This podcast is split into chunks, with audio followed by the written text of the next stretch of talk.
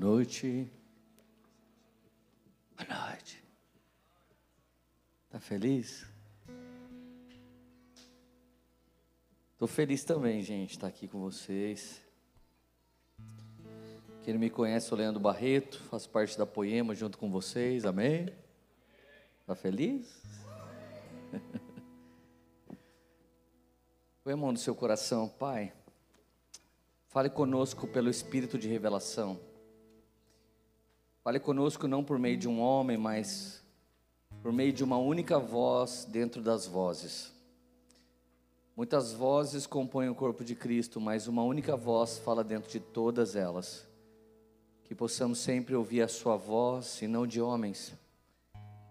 Que possamos sempre comer do Teu maná escondido, Senhor, e não da, das iguarias dessa terra. Fale mais uma vez conosco, Senhor Jesus, segundo o Espírito de revelação e não só fale conosco, mas nos dê, Senhor, a inspiração e nos dê a aplicação pessoal e corporativa. Que a gente saia desse lugar sabendo o que a gente tem que fazer como indivíduo e também sabendo o que fazer como corpo de Cristo. Em nome de Jesus, amém. 2 Timóteo capítulo 2, verso 1, a Bíblia diz: Portanto, você, meu filho, Fortifique-se na graça que há em Cristo Jesus.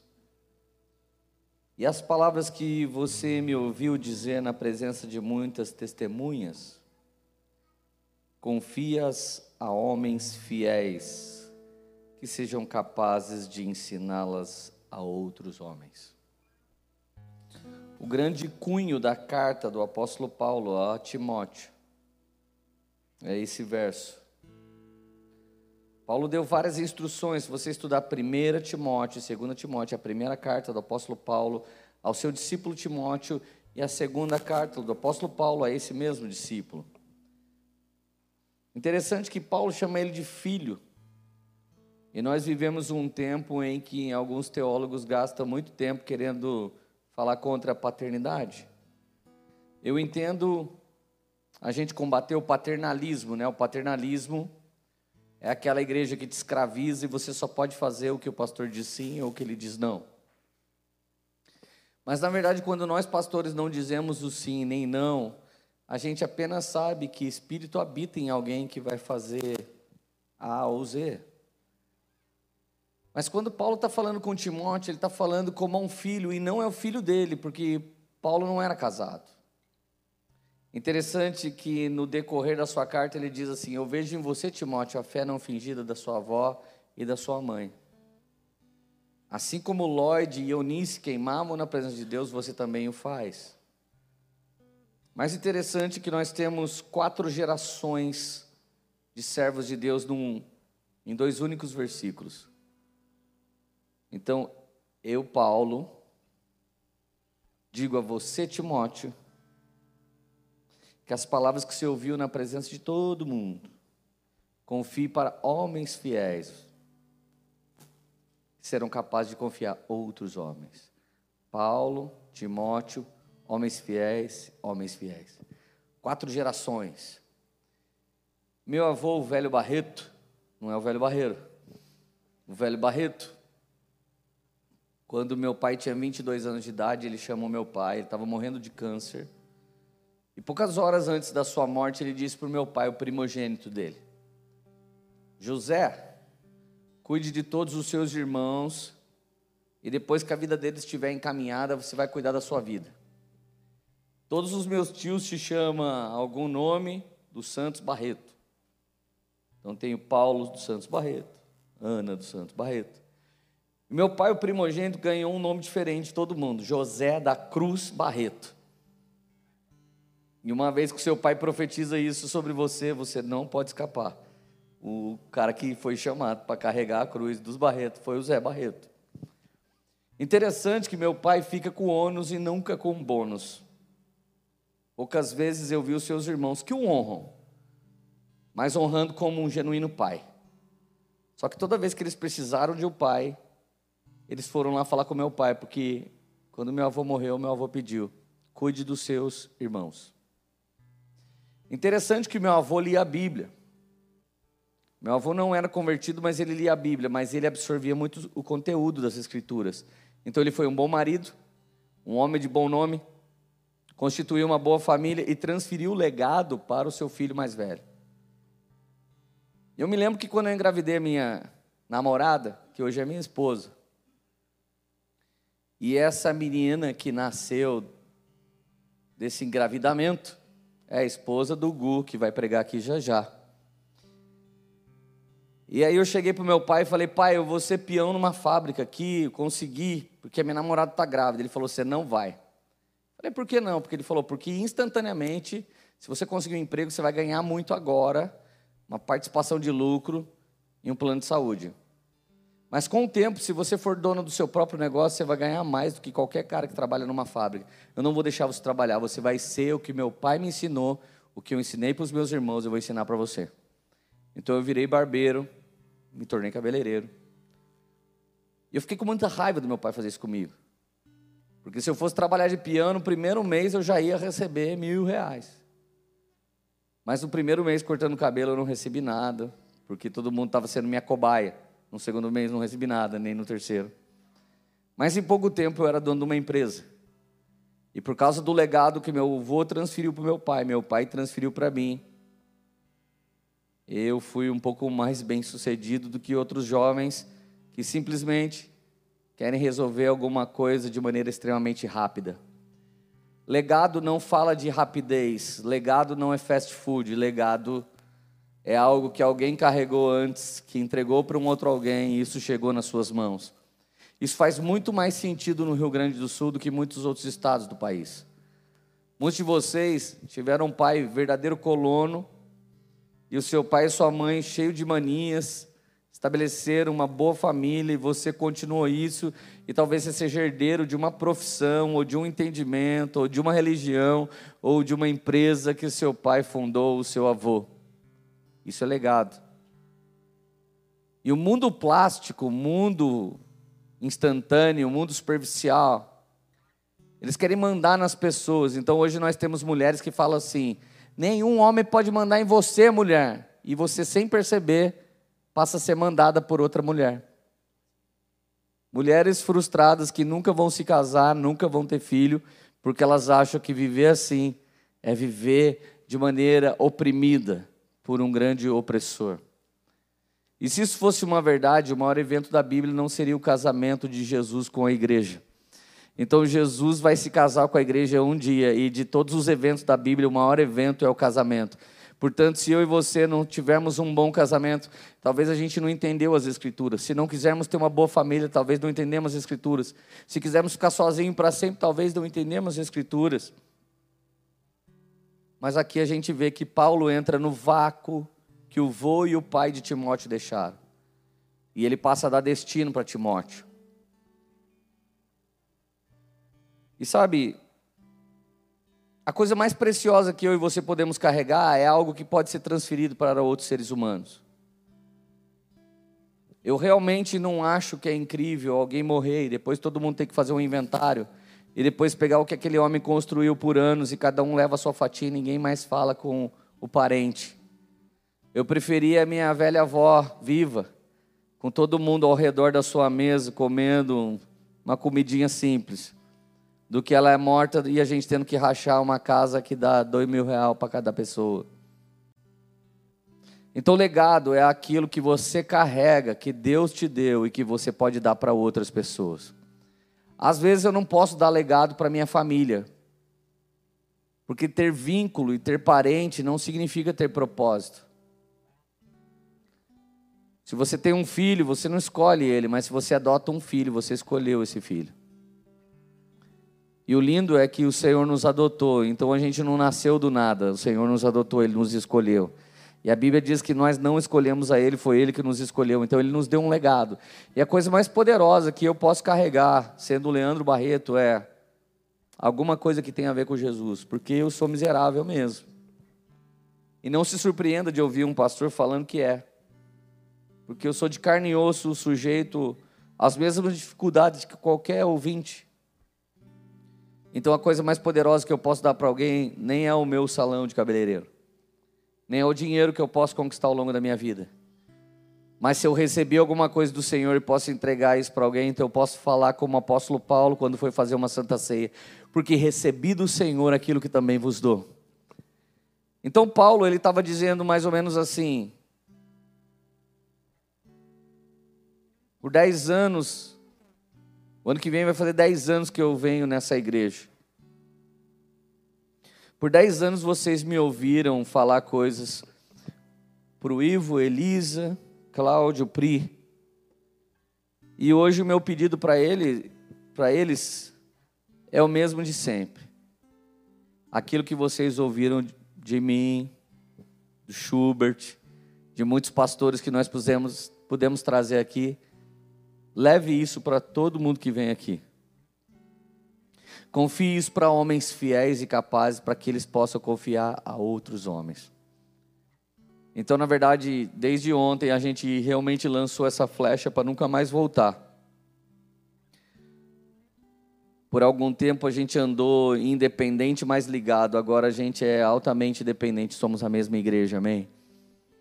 Então agora vocês não terão dois casais de pastores, vocês terão tantos pastores que vocês não vão nem conhecer. Alguns nunca vão vir aqui, porque eles são pastores da Poema que foram enviados para outro lugar.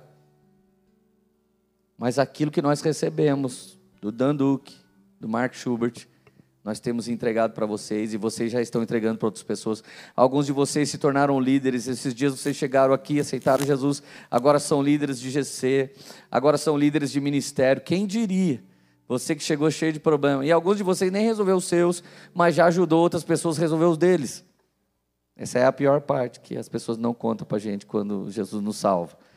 Algum dia pode ser que Deus vai te usar para restaurar coisas que ainda não foi restaurado na sua vida.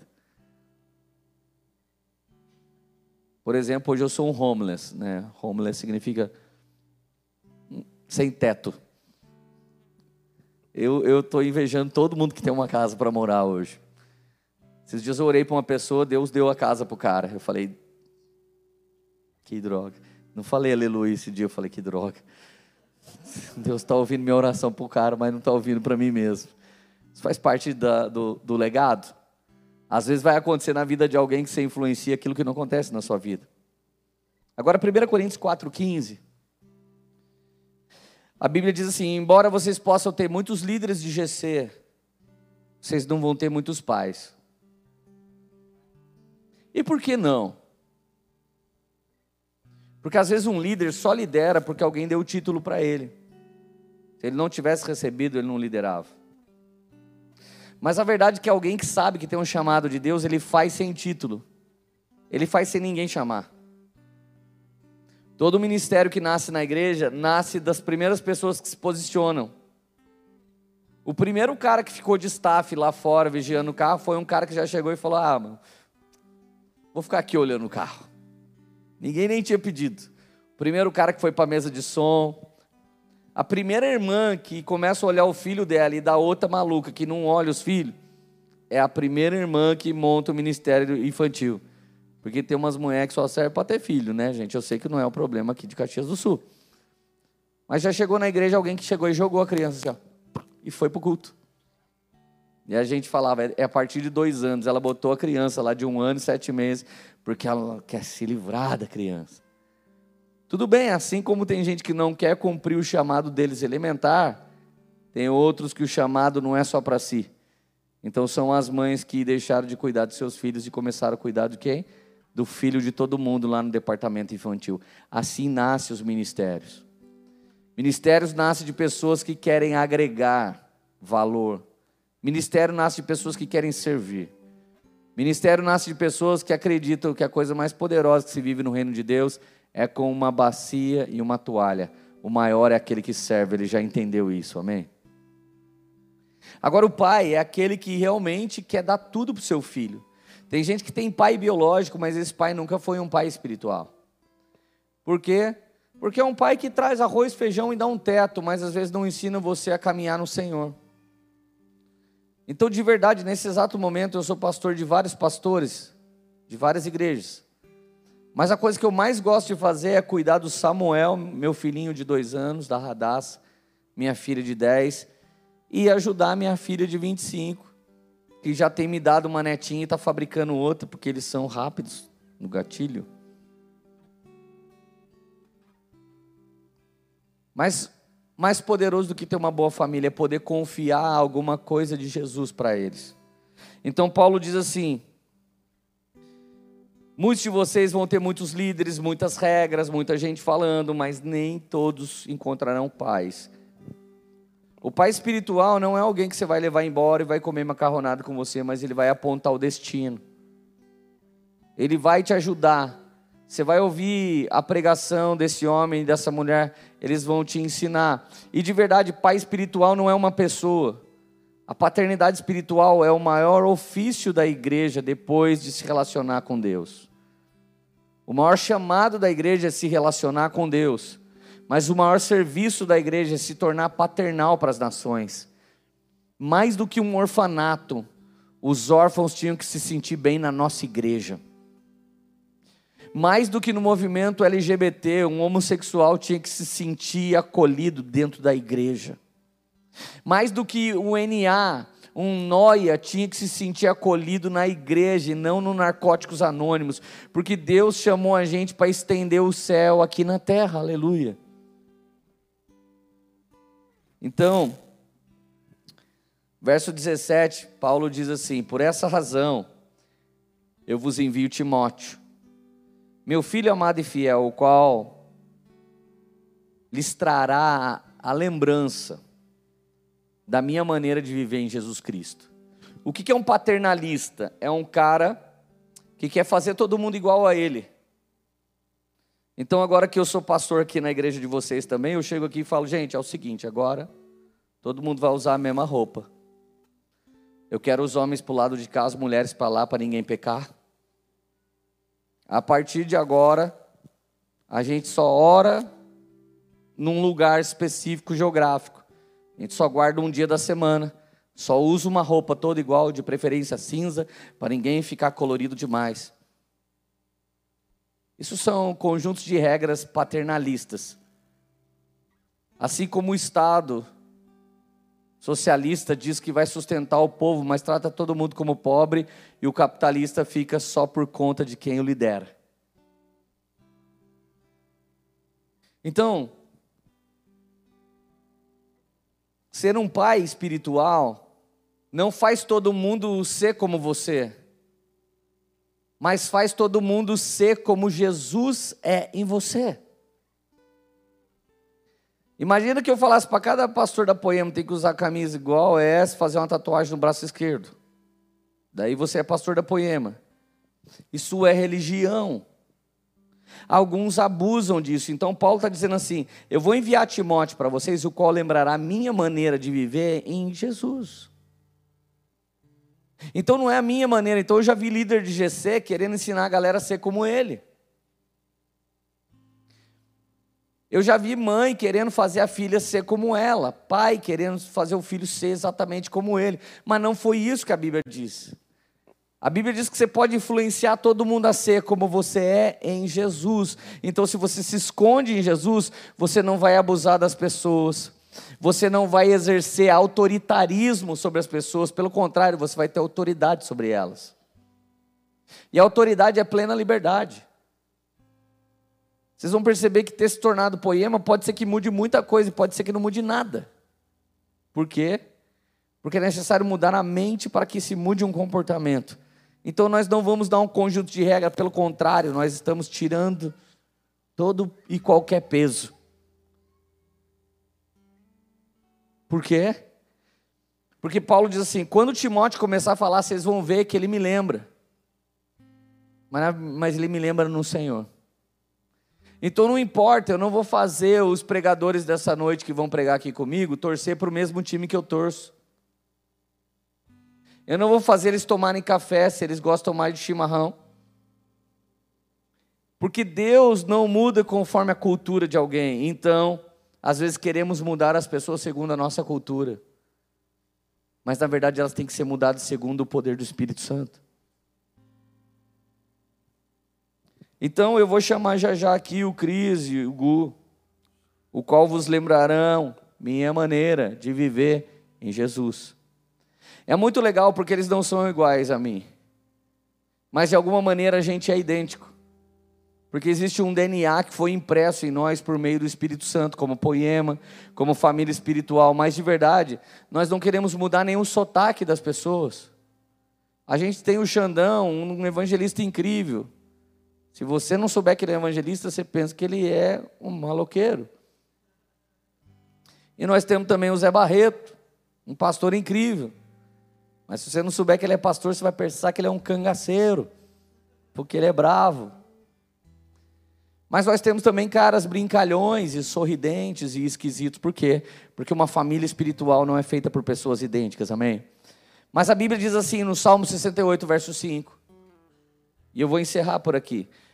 Pai dos órfãos e juiz das viúvas é Deus em sua santa morada. Se você perguntar para alguém que tem uma teologia escapista, onde é a santa morada de Deus, ele fala, é lá no céu. Primeiro, gente, é que o céu nem é lá no céu, porque ele vai descer aqui na terra. A Bíblia diz que a nova Jerusalém celestial vai descer do céu para nós. Então, eu sinto em te informar que você não vai para o céu. É o céu que vai vir aqui te buscar. Pode falar amém, que não é heresia, gente. A Bíblia garante que a nova Jerusalém celestial vai descer do céu. Então a vida toda eles falaram para a gente que a gente vai no céu, tem que avisar eles, não, não vamos. A gente vai ficar aqui. Pai dos órfãos e juiz das viúvas é Deus em sua santa morada. Fala para um escapista onde é isso, lá no céu. Sabe por quê? Porque ele não quer ser responsável pelo mundo caído. Ele não quer se responsabilizar. Um dia falaram assim para mim: lê, presta atenção. Uma prostituta se converte, vai para a igreja. Como é que ela vai conseguir dinheiro agora? Se ela ganha uma grana vendendo seu corpo. O que, que a gente faz? Eu falei: daí é a hora da igreja ser igreja. Daí é a hora de todo mundo da igreja cuidar dela. Posso ouvir um amém? Isso é a igreja de Jesus. Agora a igreja escapista fala assim para a prostituta: Fia, isso aí é pecado, tá? Larga dessa vida. Ela fala: Mas eu vou comer o quê? Fica tranquila, lá na glória, Deus vai cuidar de você. Cara, que tristeza você falar que é lá no porvir, lá no futuro, que Deus vai fazer alguma coisa. Eu prefiro voltar a cortar cabelo, porque eu garantia que depois de uma hora eu mudava a cor do seu cabelo. Mas vai ter que esperar uma vida toda para Deus mudar a nossa vida. É. Não consigo pregar essa mensagem. Versículo 6. Deus faz com que o solitário more em família. Liberta os cativos e lhes dá prosperidade. Só os rebeldes vivem em terra estéreo. Ou seja, só quem não quer a igreja, irmão, é que não vai ter jeito. Mas quem quer, seja viúva, seja órfão ou estrangeiro, é na santa morada de Deus que eles encontram pai, marido e família. Onde é a santa morada de Deus, gente? Infelizmente não é em qualquer igreja. A santa morada de Deus é quando homens e mulheres maduros na fé entendem que eles têm uma missão de fazer aqui na terra como no céu. Quantas vezes alguém chegou aqui e não tinha emprego, o Ivo pegou e levou o cara para trabalhar na bio. E depois quebrou a cara. Por quê? Porque a gente é enrolável, passável para trás. Todo mundo que nasceu de novo acredita nas pessoas. E por mais que ele faça cinco, seis vezes isso e as pessoas continuem dando mancada, ele não vai parar de abrir a porta para as pessoas, sabe por quê? Porque alguém que nasceu de novo, ele não para de acreditar nas pessoas. Então, gente, a minha sociedade é o seguinte: eu sou trouxa mesmo, eu entro com o traseiro e o mundo entra com o pé. Normalmente eu tomo um pé na bunda, mas eu não perco a minha esperança em Cristo Jesus, amém? Com vocês não foi assim. Com vocês, o que eu fui derramando por nove anos e outros homens foram derramando, e os próprios pastores daqui foram derramando, tem surtido efeito, amém? Sim ou não? Então imagina se por medo de quem nos chuta a gente não tivesse feito o que nós fizemos pela vida de vocês. Então de verdade, escolha ser legal por antecipação. Você é gente boa, porque Jesus te amou primeiro e é por isso que você pode amar, amém? Se vão te enganar, se vão te fazer mal, esse é o trabalho de Satanás. Nós vamos continuar fazendo daqui a morada de Deus. Então o órfão entra aqui e encontra a família, a viúva entra aqui e encontra justiça, o estrangeiro entra aqui e é transformado. Olha só, eu vou chamar agora um catarinense para pregar para gaúcho. Vê se isso não é avivamento de Deus, gente. Um barriga verde vai pregar para os gaúchos. Vem aqui, o, o, vem aqui, Cris. Aleluia. Então eu posso chamar agora o Cris, o qual vos lembrará a minha maneira de viver no Senhor. E isso é igreja, isso é legado. Se eu quisesse ser o pastorzão da igreja lá para sempre, tinha uma em Taubaté, e eu nunca ia ter vindo aqui pregar, sabe por quê? Porque quem não reparte não multiplica. Mas se você tem coragem de dar aquilo que é seu para discípulos seus, para que eles façam obras maiores, Deus vai fazer ainda muito mais coisa em nome de Jesus, amém? E aí, meus amigos, tudo bem? Estão felizes? Poema agora. Estou muito feliz de estar aqui, cara, muito de verdade. Essa igreja aqui teve um marco muito grande na minha vida, na vida da minha igreja. Não sei quantos anos fazem, mas talvez uns quatro ou cinco anos. Eu vim para cá e, e, tinha um fire aqui.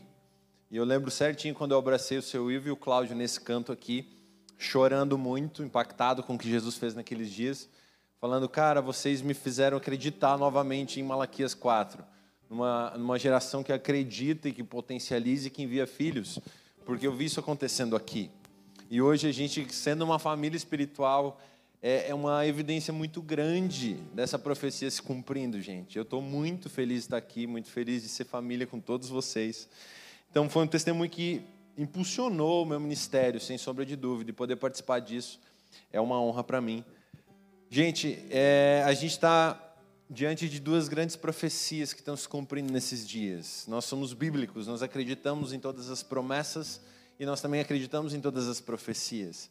Ao mesmo tempo que nós vemos o amor de muitos se esfriar, a gente vê o amor de muitos aumentar por si mesmo. Você sabe que está escrito lá em 2 Timóteo capítulo 3, versículo 1, os amantes de si mesmo. Fala assim: saiba disso, nos últimos dias sobrevirão tempos terríveis. Os homens serão egoístas, amantes de si mesmos, em algumas versões, avarentos, presunçosos, arrogantes, blasfemos, desobedientes aos pais, ingratos, ímpios, sem amor pela família, irreconciliáveis, caluniadores, sem domínio próprio, cruéis, inimigos do bem, traidores, precipitados, soberbos, mais amantes dos prazeres do que amigos de Deus tendo aparência de piedade, mas negando o seu poder. Afaste-se desses também. Gente, se você simplesmente abrir os seus olhos e ver qualquer notícia, você vai ver que os tempos terríveis estão aí, certo? Ou não? Se você olhar para a direita, está horrível. Se você olhar para a esquerda, é um pouquinho pior. E os tempos terríveis chegaram. Hoje, hoje é o dia que se cumpre isso. Se você vê, ninguém mais ama a família, a não ser dentro da igreja, uma família que carrega muitos princípios que receberam de um legado. Fora isso, ninguém mais ama família. Fora isso, todo mundo é cruel. Fora isso, todo mundo é egoísta. Todo mundo ama mais a si do que qualquer outra coisa. Nisso você vê grandes igrejas, grandes impérios construídos por pais que não são paternais, mas são paternalistas, que constroem impérios para si mesmo e esquecem de uma família espiritual segundo o coração de Deus. Então eles são amantes de si mesmos, amantes da própria obra que Deus colocou no ventre deles, e eles olham mais para aquilo do que para uma obra maior do que para a igreja de Jesus que Jesus sempre sonhou. Então, pelo amor de muitos esfriarem, ou pelo amor de muitos a si mesmo, a gente está deixando de viver muita paternidade, muita família espiritual, muita igreja. Então eu vejo que nesse final de semana aqui aconteceu um cumprimento de Malaquias 4, de coração dos pais convertendo aos filhos e de filhos aos pais, para que Deus não venha e fira a terra com maldição. Não, a gente só não vê essas coisas acontecendo, mas nós temos o prazer, gente, todos que estão aqui, de sermos participantes dessa profecia. Nós somos a profecia desses dias. Cara, isso é muito precioso. Eu e você somos a profecia de Malaquias 4 se cumprindo na nossa geração. Jesus escalou um povo desde, desde que ele veio para a terra, ele impôs mão sobre um povo, ele transferiu sobre um povo, sobre 12, sobre 70, sobre 120, por aí foi. E hoje chegou a nossa vez, nós somos escalados e está na vez da gente cumprir essa profecia de uma vez por todas. E nessa casa, nesse final de semana, a gente viu essa profecia se cumprir. Então, gente, ou é uma, ou você vai obedecer a você mesmo amar mais a você mesmo e cumprir toda essa lista terrível, sem domínio próprio, cruel, mais amante dos prazeres do que amigos de Deus, isso tudo te empurra para muito longe dessa segunda profecia que está se cumprindo, de Malaquias 4, capítulo 5, que fala assim: Eis que eu lhes enviarei o profeta Elias, antes que venha o grande e terrível dia do Senhor. Ele converterá o coração de pais aos filhos, de filhos aos seus pais, para que eu não venha e castigue a terra com maldição. Gente, você tem uma escolha. Nós, todos nós temos uma escolha. Ou a partir de hoje a gente continua, ou começa a construir os nossos impérios próprios, as coisas que fazem bem somente para a gente, e a gente ganha essa vida, ou a gente decide perder essa vida e ganhar uma outra vida. Você sabe do que eu estou falando? A gente tem um poder de escolher isso, meu amigo. Você pode escolher morrer para si e ganhar algo, ou você pode escolher viver para si e perder tudo. Jesus está nos chamando para viver essa família espiritual. Jesus está nos chamando para viver esse legado. Chegou a nossa vez de recebermos algo, mas não morrer aqui, transferir isso, continuar isso. Então, gente, a poema, e agora vocês são poema, não que vocês não vivessem isso antes, mas o encargo da poema, ele é muito claro, muito claro. Eu vejo a Poema como essa igreja paternal desses últimos dias. Podem ser que existem outras, eu não quero ser soberbo em nenhum momento, sabe, dizer que nós somos alguém especial, não, mas Deus separou um encargo paternal para a nossa casa. Nós não somos simplesmente uma igreja pastoral, nós somos uma igreja paternal. E uma igreja paternal acredita, uma igreja paternal se doa, uma igreja paternal constrói um legado em filhos. Então, se você está aqui, você é uma poema, você está sendo convocado por Deus para derramar um espírito de paternidade que Deus colocou sobre Elias. Gente, quando a Bíblia fala que esse mesmo espírito está sendo liberado nesses dias, ele fala antes do grande e terrível dia. Esse dia está chegando, terrível para aqueles que não são dele, e glorioso para a gente que aguarda a vinda de Jesus. Esse dia está chegando, está às portas, está à porta. Então não fique esperando a próxima conferência, não fique esperando o próximo avivamento, não fique esperando a próxima estação. Gente, a estação é agora. Jesus está liberando o mesmo espírito que estava sobre Elias na igreja operante de hoje. E numa porção muito evidente e gigantesca sobre a poema. Então você não é um, um simples telespectador de tudo que está acontecendo aqui, muito menos um simplesmente uma ovelha do pastor Ivo e do pastor Cláudio. Não. Você é chamado por Deus para ser um pai nesse tempo. A Bíblia fala que não teremos muitos, como o texto que o próprio Lê citou, nós podemos ter milhares de instrutores, fala lá em 1 Coríntios capítulo 4, 15, mas não teremos muitos pais. Ele continua dizendo assim: Pois eu gerei vocês em Cristo Jesus. É Paulo escrevendo à igreja de Corinto. Portanto, eu peço a vocês que sejam meus imitadores por essa causa eu enviei até vocês Timóteo. Quando Paulo fala, sejam meus imitadores, ele está falando, sejam pais espirituais, porque eu enviei Timóteo. Ele está falando que nós temos uma obra muito maior, dar continuidade a uma coisa que aconteceu, uma coisa que nós recebemos. Então, ser imitador dele fala de ser um pai. Você quer ser um pai espiritual? Você quer ser uma mãe espiritual? Você quer ser alguém que tem um legado para entregar para alguém? Então, o Espírito prometido, no último versículo do Antigo Testamento, e ele fala que enviarei o profeta Elias. Gente, não é espiritismo aqui, está falando do mesmo Espírito que operou lá. É um Espírito que está liberado sobre a igreja. E, gente, nós precisamos entender como se portar através desse Espírito. E tem um caminho, sendo uma igreja paternal. E tem um caminho, sendo pai. Mas a Bíblia diz que não teremos muito. Cara, ela diz que não teremos muitos, mas eu quero ser um dos poucos, e eu espero que você queira também.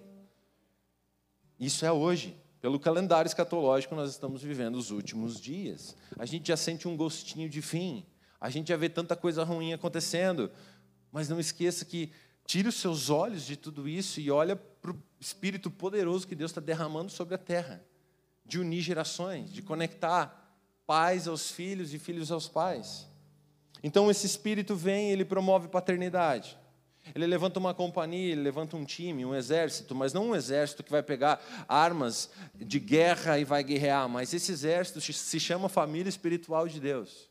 Esse exército carrega um fruto, e o principal dele, o gomo principal é o amor. Exatamente o que ele ministrou aqui. Então, esse exército que vai operante, que vai à frente, amando como Jesus amou, morrendo para si, para que alguém apareça, se entregando para que alguém ganhe, ganhe vida. Essa é a promessa que é para hoje, meu amigo.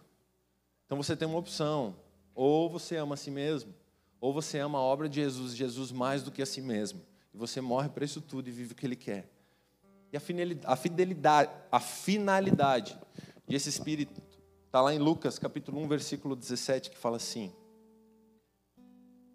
Irá diante do Senhor no espírito de Elias para converter o coração de pais aos filhos e converter os desobedientes à prudência e habilitar para o Senhor um povo preparado.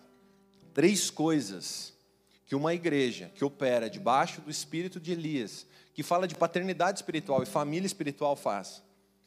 Converter coração de pais aos filhos e filhos aos pais. Converter desobedientes à prudência Lembra que Paulo fala Timóteo, faça obra no evangelista? É você ganhar essas pessoas. E por fim, habilitar um povo para o Senhor, preparar um povo para o Senhor. Gente, não troque, não troque jamais uma igreja tão profética, tão apostólica, por uma igreja emocional, por eu sinto que, eu acho que. Não, nós temos um chamado e nós temos uma função: é converter coração de pais aos filhos e filhos aos pais. Se você olhar qualquer noticiário, qualquer lugar, qualquer, qualquer propaganda, você vê a destruição de legado, a destruição de pais aos filhos e filhos aos pais, e tudo que Jesus quer que a gente faça é converter novamente essas duas coisas. Se você vê todas as tudo que o amante de si mesmo lança para frente é não viver a prudência dos justos, justo pelo contrário, se entregar para os seus desejos, mas o Senhor quer que a gente converta os desobedientes à prudência. E por fim, tudo que você não vê por aí é alguém morrendo para habilitar alguém. E tudo que Jesus quer é que a gente morra para nós mesmos para habilitar alguém. Você consegue entender o quão precioso e que chamado alto é esse? Meu amigo, a gente não pode mais ficar brincando de igreja aos 47 do segundo tempo. Chegou a hora da gente garrar, pegar esse bastão que foi nos passado. É a nossa geração que está fazendo isso, cara. Não espere alguém vir depois de você. É eu e você que temos esse encargo e essa responsabilidade. Poema. Jesus nos chamou para conectar gerações, converter perdidos e preparar um povo. Nós precisamos entender isso. Ou a cada dia você ama mais a você e você ganha essa vida, ou a cada dia você ama mais o próximo e a obra do Senhor e você perde essa vida, mas você vai ganhar algo muito mais poderoso. Esse time, operando pelo espírito de paternidade, ele vem trazendo um fogo de Deus. 2 Timóteo capítulo 1, versículo 7, porque Deus não nos deu espírito de covardia, mas de poder, de amor e de moderação. Gente, a gente não pode mais ficar brincando em emoções. Deixa Jesus resolver isso. Deixa isso de lado. Deixa esses desejos, esses sonhos que você é fomentado a todo momento em viver. Troque isso por uma bela obra que Jesus tem preparado para você. A realização está ali. É, é, é, é o tempo de maior índice de depressão, de tristeza, de falta de realização, porque você olha um feed do Instagram e você deseja tudo que as pessoas estão vivendo. Mas, meu Deus, comece a olhar o feed dos pais espirituais e desejar o que eles estão vivendo, que você vai começar a operar no espírito que eles operam, porque é transferido para você, e aí a realização de uma obra vai começar a ser executada dentro de você. Isso é poderoso. Fusão significa união, mistura de duas coisas distintas, vírgula, fazendo com que sejam transformadas em algo único. Que está acontecendo aqui é a fusão, é uma família espiritual cada vez mais forte. É, é, geração sendo conectada cada vez mais forte. E nós teremos o poder dado pelo Senhor de converter os filhos que estão lá fora à prudência dos justos e gastar a nossa vida habilitando eles. Rapidamente eu só quero citar três versículos de 2 Rei. 2 Reis capítulo 2, versículo 2 fala assim: E Elias disse a Eliseu: Fique aqui, porque o Senhor me enviou a Betel. Mas Eliseu disse: Tão certo como vive o Senhor e como vive você, não o deixarei ir sozinho. E assim foram a Betel. Versículo 4: Então Elias disse a Eliseu: Fique aqui, porque o Senhor me enviou a Jericó. Mas Eliseu disse: Tão certo como vive o Senhor e como vive você, não deixarei ir sozinho. Foram juntos a Jericó. Versículo 6: Mais uma vez Elias disse a Eliseu: Fique aqui, porque o Senhor me enviou ao Jordão. Mas Eliseu disse: Tão certo como vive o Senhor e como vive você, não o deixarei ir sozinho. E assim os dois foram juntos. E você sabe o que aconteceu no final da vida desses dois homens de Deus. Um recebeu porção dobrada do ministério, da, do legado, da transferência de que Deus tinha do seu pai espiritual. Essa unidade, meus amigos, gera legado.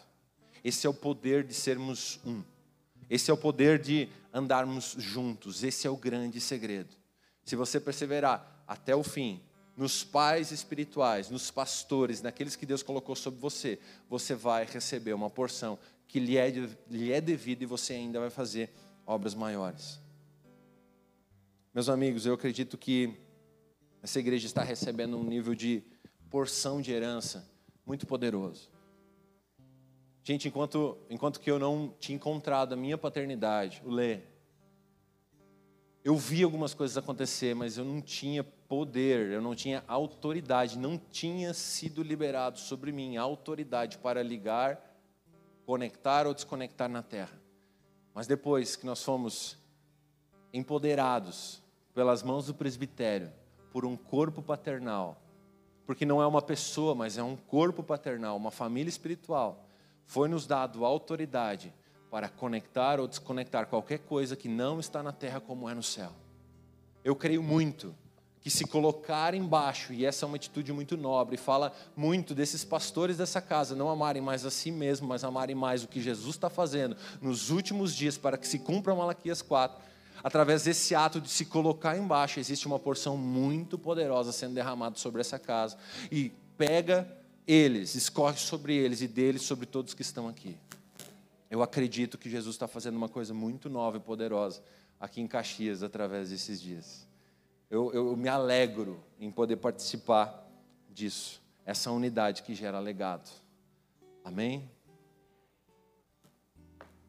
Agora vem um cara mais feio que eu, tá? É brincadeira, ele é mais bonito.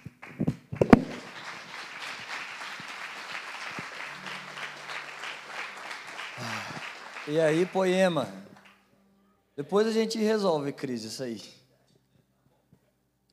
Tá todo mundo feliz hoje, né? Leandro feliz, Cris feliz, Cláudio, Ivo, Poema feliz. E eu estou muito feliz, obrigado pela hospitalidade, pelo carinho de vocês, obrigado pelo convite. Leandro, que nos trouxe, toda a liderança da casa. Anos que eu sempre me alegro em participar dessa casa, eu já vim aqui algumas vezes. Tem alguém nos visitando? Faz assim só para mim te ver. A sua sorte em poema, nós não vamos cantar Seja Bem-vindo e te trazer aqui na frente só para eu ver mesmo. Sejam bem-vindos em nome de toda a nossa liderança. Ah, deixa eu só lembrar, porque eu estava ali. Eu estou um pouco desconcentrado, tem uma unção boa no ambiente, né? Leandro já dividiu uma unção, Cris, o Brisa está aqui nos liberando uma coisa na música. Eu estou até desconcentrado, que minha vontade era só ficar de olho fechado desfrutando de um ambiente em Deus. Mas eu estou muito feliz e animado para dividir uma coisa que Deus colocou no meu coração. E eu ainda estou mais feliz que outras vezes. Fazem muitos anos que eu vim a última vez, né? Última vez fiquei na casa do Ivo. Ivo, essa calça aqui tá boa para pregar hoje. Que ontem eu trouxe uma calça, essa viagem começou fazem uns 10 dias. No início era uma coisa, uma costura, só que rasgou. Aí ficou minha coxa inteira para fora com a tatuagem assim. O Ivo falou ontem: Tu vai pregar? Hoje? Falei, não, eu acho que não, Ivo. Ah, bom, porque tu não ia? Porque tava rasgado assim, né?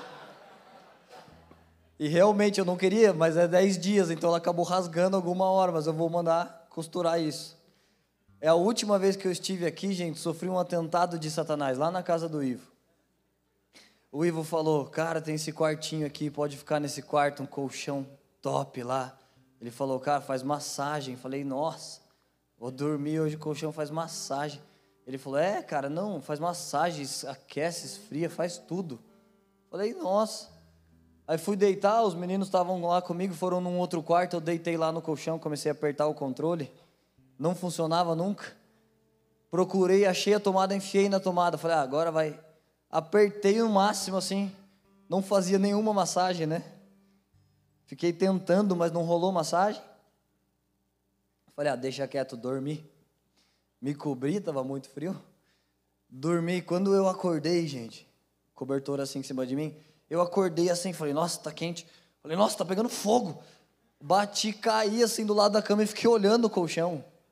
E o meu raciocínio, se você não me conhece, mas é um pouco lento, bem lento. Fiquei olhando o colchão. Falei, nossa, aí que eu me liguei. O aquecedor que eu tinha ligado. No máximo da temperatura. Aí demorou, perdi o sono da madrugada, não dormi direito. Nisso quebrou meu celular, quebrou minha tela. Eu tinha 600 reais na conta, custou 600 para trocar a tela. Tanto que cheguei aqui em Caxias, pus a mão no bolso, meu celular está sem capinha, né? Que eu não gosto de usar capinha. Pus a mão no bolso, respirei fundo, falei: Nós vamos sair bem nessa. E graças a Deus, amanhã só preciso segurar ele mais 12 horas, um pouco mais, e estou ileso. Mas sem querer liguei, eu não lembro quantos anos eu tinha, mas já era lento, né? Hoje já é lento, naquela época, ainda anos atrás, eu ainda era mais menino. Mas então estou muito feliz, grato, honrado de participar desse momento, dessa fusão que agora vocês se chamam Poema. E eles disseram muito, quase não me sobra nada a dizer, mas tem uma coisa muito poderosa que nos sobra fazer. E antes que a gente faça isso, o que eu quero te falar, o que eu sempre penso, né, quando eu estou assim, como vocês, sentado numa coisa coletiva, é uma transição coletiva, afeta a igreja. Então vocês sabem que isso afeta o Leandro, com a história que ele tem com essa casa, afeta o Cláudio, o Ivo, os pastores, a liderança dessa casa. Mas sempre que você identifica uma coisa e você fala, nossa, afeta eles, né? É, que legal. Tipo, se você olha o Brisa e fala, nossa, ele está ministrando muito, que legal. Mas se você só vê como isso afeta eles, e você não pensa como isso te afeta, isso não tem valor nenhum para você. Se você vê uma igreja que não é boa e você fala, ah, cara, aquela igreja não é boa, né? Só se baseia em religião, eles não têm um mover. Mas como isso te afeta, o que isso te muda? Se não te muda nada, é perigoso até que só te traga orgulho e você pensa, nós somos melhores, aí Deus sai de você também. Como aquele pródigo que fica em casa e diz, ah, meu irmão não anda com Deus, cara mas o, o, os dois estavam desviados. Então, se você vê uma coisa muito boa ou muito ruim, você diz: Ah, cara, olha só, esse cara está acumulando dinheiro para si, nossa, tá errado isso, né? Mas isso só serve lá para postar no Tititi Gospel. O que muda a sua vida se você vê notícia? Banda é surpreendida em pecado. E o que você tem com isso? Que você vai lá gastar 10 minutos lendo essa matéria. Se você não descobre como te afeta, não tem valor. Mas se você descobre, cara, que triste, né? Vou orar por essa banda. Ou você diz, eu nunca vou ser como eles. Eu nunca vou receber um ministério de Jesus e me entregar a coisas que eu fazia antes da minha conversão. Ou se você vê uma religião morta e você descobre, eles estão errados, mas o que eu posso fazer para ajudar ou orar? Ou o que eu faço para não viver assim, não viver uma religião morta? Se você não descobre o que aquilo tem para você, vocês estão me entendendo? Faz assim um amenzinho só para mim saber. Se você não descobre o que tem para você, não te traz nenhuma coisa boa, nenhuma coisa produtiva. Se você pensar, ah, cara, o mundo gospel está caidaço, está tudo errado. E como isso te afeta? O que isso produz em você? Porque se não produz nada, percebe como é inútil notar uma coisa desse tipo? Só é útil se você diz, Senhor, então me guarda.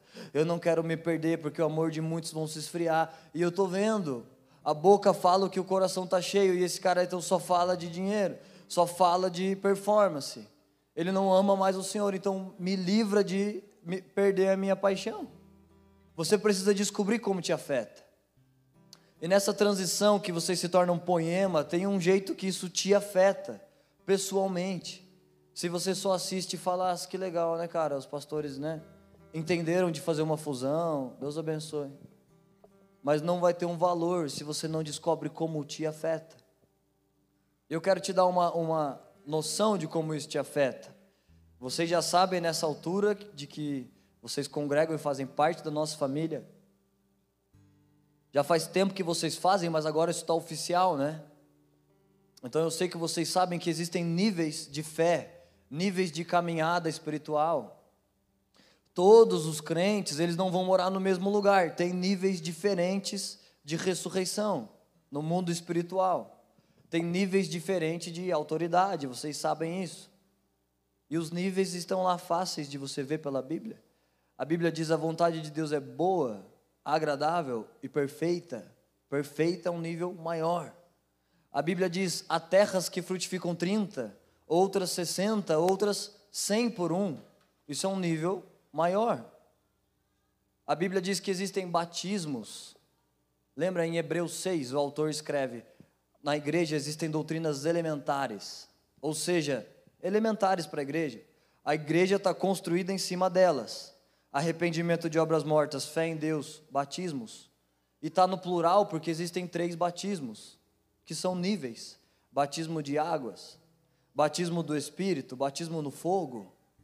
Então é claro que você sabe que há níveis de fé. Nós não estamos congregando domingo após domingo para ser salvo, porque para isso você não precisa ficar vindo na igreja. Você precisa crer e aceitar Jesus como seu Salvador.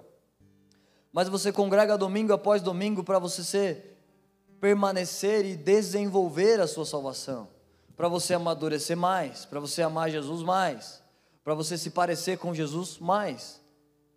Então, sempre que Deus faz uma transição, o que Ele quer com isso? Um novo nível. Se vocês se tornam a partir de hoje poema, o que essa transição significa para você? Um novo nível, mais fundo nas coisas de Deus. Existem obras e Deus vai passar fogo nessas obras, e tem obras de ouro, e tem obras de pedras preciosas, e tem obras de madeira e feno, são níveis de obras. Vocês sabem, Leandro disse que nós somos a noiva de Jesus. E Paulo diz, eu acho que é 1 Coríntios 15, é forte o que eu vou falar, anota para você saber que está na Bíblia, senão vai parecer que a gente inventou. 1 Coríntios 15, depois do verso 40, Paulo diz: os, os corpos celestes, ou seja, estrela, sol, lua, eles diferem de glória em glória. Então Paulo diz: uma é a glória do sol, Olha como isso são três níveis. Uma é a glória do sol, porque ele tem luz própria. Outra é a glória da lua, porque ela reflete a luz que vem do sol. Mas outra é a glória das estrelas. E Paulo diz no verso 42: Assim será na ressurreição dos mortos. Então, o que nós estamos procurando com transições? Subir de níveis, ser achado por Deus como filhos maduros, que vão transicionando níveis que vão ficando mais maduros, mais profundos. Então, tudo bem se você nos visita, ou se você está novo na sua fé e a sua maior aflição é: eu preciso parar de usar drogas, ser fiel à minha esposa, parar de mentir, parar de ver pornografia. Mas então, sim, muitos anos você nunca sai desse lugar. Você não luta com novas coisas. Você não luta contra o orgulho, contra a religião, contra um corpo cansado que já está lá 10 anos no culto. Então é mais um domingo e você diz: Senhor, eu já sei todas as letras. E se o pregador abre João 3,16, eu já sei o que ele prega. Então você tem que lutar contra a sua mornidão, contra a sua religião. As suas lutas vão evoluindo de níveis. E o que a igreja está procurando até a vinda de Jesus é subir os níveis. É, é, é caminhando, restaurando nossa maturidade, restaurando nossa paixão é o que o Cristo pregou, o Espírito que está sobre nós vai restaurar todas as coisas. Então nós vamos restaurando nível após nível, crescendo nesses níveis. Então eu quero que você saiba, se Deus te plantou nessa casa, nessa igreja, e você está participando de uma transição, existe uma coisa nela que é para você, que você assume e fala: como isso me afeta? Deus me planta numa família, então que agora se chama Poema. Anos que vocês já estão conectados com essa família, mas a partir do momento que está estabelecido, fica um nível disponível para você acessar. No início você discerne de uma, de uma maneira orgânica. Por exemplo, você fala, ai cara, vou andar com Evandro. Então você começa a ver que quando ele diz algo, isso te, te afeta, isso te edifica. Você pensa, acho que ele está me discipulando. Então você não precisa na semana que vem assinar um contrato e dizer, Evandro, você é meu discipulador, tá? Você não precisa. Você pode só livre, de um jeito natural, e tomando cafés. E você sabe de um jeito orgânico, eu estou conectado nele. Deus me plantou com ele, a Bíblia fala sobre discipulado, vida na vida. Ele é o homem que Deus colocou na minha vida. E tudo bem, de um jeito isso fica orgânico por um tempo, como era um pleroma e poema por um tempo orgânico. Mas alguma hora na vida, você como homem e mulher de Deus, você tem que pôr suas mãos lá onde Deus colocou e dizer: Evandro, você pode me discipular. Você torna oficial. Então gera mais compromisso mais acesso, mais responsabilidade. E a partir do momento que você declara isso está oficial, você tem um novo nível para desfrutar. E o que eu quero convidar você nessa noite, eu queria dividir esse princípio simples com você. Eu falei sobre as doutrinas elementares, eu quero te mostrar uma delas se cumprindo. Se você tem sua Bíblia, abre comigo em Atos capítulo 19.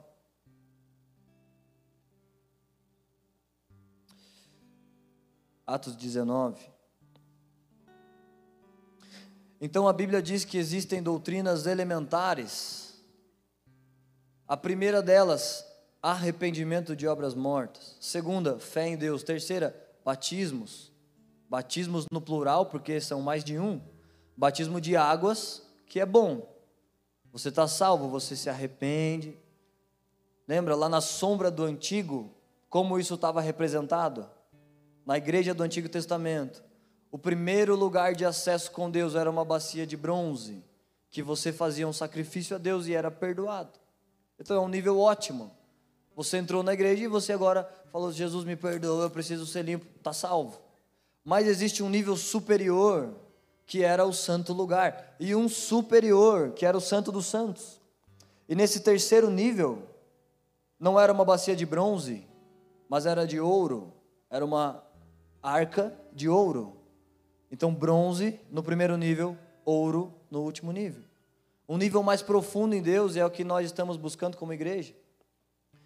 E nas doutrinas elementares, arrependimento de obras mortas, fé em Deus, batismos. Tem um batismo de águas que você se arrepende, mas tem um batismo do Espírito, que é um nível maior. Um nível que você recebe dons do Espírito de Deus. Um nível em que o Espírito de Deus te convence. E tem um nível maior que é o batismo de fogo. E nós não vamos ter tempo de falar disso agora, mas é. Você deveria estudar, é muito bom, é muito empolgante isso, poderoso para a vida da igreja. 30, 60, 100 por um, a vontade boa, agradável, perfeita. Calma aí que eu esqueci a parte que eu estava. Acontece às vezes comigo. Obrigado, Ivan. Ah, Ivan. Então a igreja atual, né? Pode ser que você não vê isso muito em algumas igrejas, mas está lá na Bíblia, Hebreus 6, depois você abre. A igreja existe sobre, ela está calçada sobre doutrinas elementares. A terceira é batismos. E a quarta doutrina, imposição de mãos. Então, imposição de mãos não é uma coisa que evangélicos inventaram, está na Bíblia. Imposição de mãos. E eu quero te mostrar qual é o poder da imposição de mãos. Nesse texto que você abriu, Atos 19. Eu quero te mostrar como a imposição de mãos de um homem fez com que outros homens subissem de nível. Isso se chama transferência. Você estava num nível, mas de repente homens que eles não vão carregar glória, porque a glória é de Deus. Mas Deus levantou homens e Deus se manifesta através de homens. Olha nesse texto que você abriu, Aconteceu que, estando Apolo em Corinto, e Paulo chegou a regiões mais altas, chegou a Éfeso, e achou ali alguns discípulos, e perguntou: Porventura vocês receberam o Espírito Santo quando creram? E os homens lhe responderam: Não. Nem mesmo ouvimos que existe um Espírito Santo? Então Paulo perguntou: Em que, pois, foram batizados? E eles responderam: No batismo de João. E Paulo disse: João fez o batismo de arrependimento, dizendo ao povo para que cresça em Jesus. E tendo ouvido isso, foram batizados em nome do Senhor. Então Paulo chega para uns discípulos, doze discípulos, não os doze de Jesus, mas outros doze, e ele diz: Gente, vocês creem em Jesus? Ah, nós cremos. Vocês foram batizados no Espírito? Eles dizem: No Espírito? Não. Nós fomos no batismo de águas, de João. E olha o que Paulo diz no verso seguinte: o que ele faz. E impondo-lhe as mãos, veio sobre eles o Espírito Santo. Percebe como a imposição de mãos de um homem tirou eles do nível de batismo de águas e levou eles para um outro nível de batismo no Espírito. Então, nessa transição que se chama pleroma, poema, tem um novo nível para vocês. Deus não estava lá cansado do calendário e falou: Ah, cara, acho que eu vou fazer poema. Não, Deus tem um plano. Deus tem um porquê, uma transição, e as transições servem para que a igreja suba novos níveis. Então, na sua vida, tem uma coisa que você descobre: isso me afeta, eu quero receber isso. Então, você vai recebendo, congregando nessa casa, ouvindo, se sentando para ouvir. Algum dia que você vai recebendo essa transferência, você pode então se levantar para ensinar mas para você ter autoridade, para você crescer na sua vida espiritual, você precisa receber. Autoridade é fruto de submissão, você não vai ter autoridade se você não tem submissão. Você pode ler o texto, o homem é o cabeça da casa, e gritar com sua esposa dizendo eu que mando, mas se você não tem submissão diante de Jesus, você não vai ter autoridade diante da mulher, e nem diante de homem nenhum. Autoridade é uma doutrina bíblica, você só adquire. Pode ler mil livros de autoridade, não vai crescer sua autoridade. Você só adquire autoridade por meio de submissão. Então você está submetido a essa casa, e isso é uma transferência, você vai recebendo coisas. Mas existe essa doutrina elementar chamada imposição de mãos, que você pode, em alguns segundos de fé, e é difícil explicar isso de um jeito prático, porque não é um princípio prático não é uma doutrina que Poema ou que o meio evangélico inventou, é uma doutrina espiritual que Jesus criou. Você lembra que Jesus disse: Eu vou edificar a minha igreja, e as portas do inferno não vão prevalecer. A igreja tem um fundador, se chama Jesus. Jesus fundou a igreja, Jesus patrocina a igreja, ele criou as regras da igreja, igreja de Cristo, regras de Cristo. E suas regras são arrependimento de obras mortas, fé em Deus, batismo, imposição de mãos. E por meio dessa imposição de mãos de pais espirituais, como Paulo, de pais da fé, você recebe uma imposição. E se você crê, isso pode te tirar de um nível